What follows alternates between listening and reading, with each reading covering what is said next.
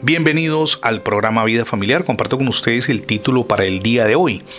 Que su vida hable con hechos. Cuando era niño me encantaba que mi madre me leyera cuentos. Me sentaba sobre sus rodillas y escuchaba cada palabra con sumo detenimiento.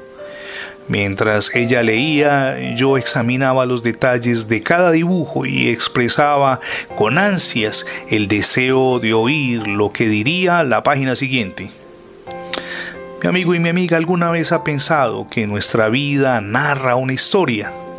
En cada situación, bien sea buena, mala o quizá que nos deja en expectativa, aquello que nos incluye en todo cuanto hacemos o pensamos, genera una reacción entre quienes nos rodean, comenzando por nuestro esposo, nuestra esposa o nuestros hijos.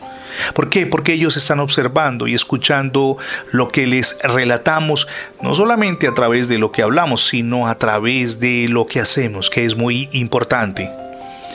Nuestra historia no solo se comunica con palabras, sino también mediante la actitud y las reacciones frente a los golpes y las bendiciones de la vida.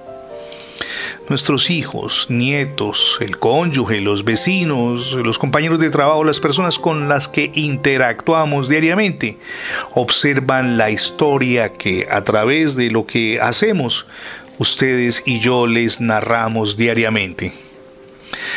El apóstol Pablo nos recuerda que, como seguidores de Cristo, nuestras vidas son como cartas, y permítame aquí citar la segunda carta a los Corintios capítulo 3 versos 2 y 3, conocidas y leídas por todos los hombres, escribí el autor sagrado, carta de Cristo, escrito, decía él, no con tinta, sino con el Espíritu del Dios vivo.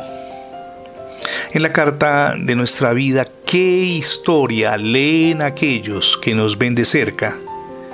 ¿Acaso relatos de perdón, de comprensión, de generosidad, de paciencia o de amor?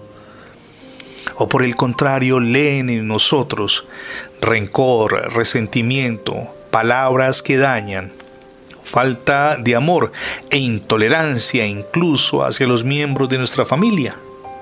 Piénselo detenidamente. Si experimentamos el gozo de una vida llena de gracia por el Espíritu Santo que mora en nosotros, disfrutaremos de ser uno de los grandes narradores de divinas historias. La historia de nuestra vida, influenciada poderosamente por Dios.